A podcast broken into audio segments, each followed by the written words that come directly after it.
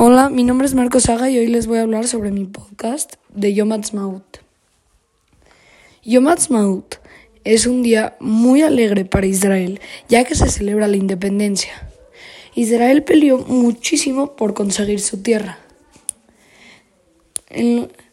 hace muchos años había un hombre llamado Herzl que acabó el holocausto y buscó una tierra para los judíos.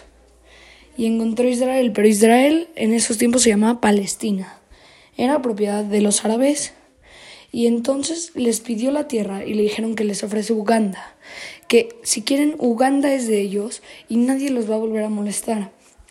Herzl contestó no, porque por la razón en la que en Israel sucedió toda la historia del pueblo judío.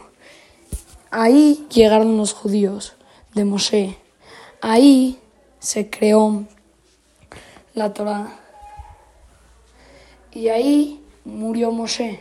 Entonces Herzl dijo que no y tuvo que pelear por conseguir la mitad del pueblo de Israel. Ya que consiguió la mitad, después de muchos años se hizo la muralla, la muralla que divide la ciudad vieja y la ciudad nueva. Que, se, que es una muralla que donde era Israel antes y donde es ahora. Ya conseguimos todo el terreno y por eso es un día muy feliz para los judíos y para todo Israel.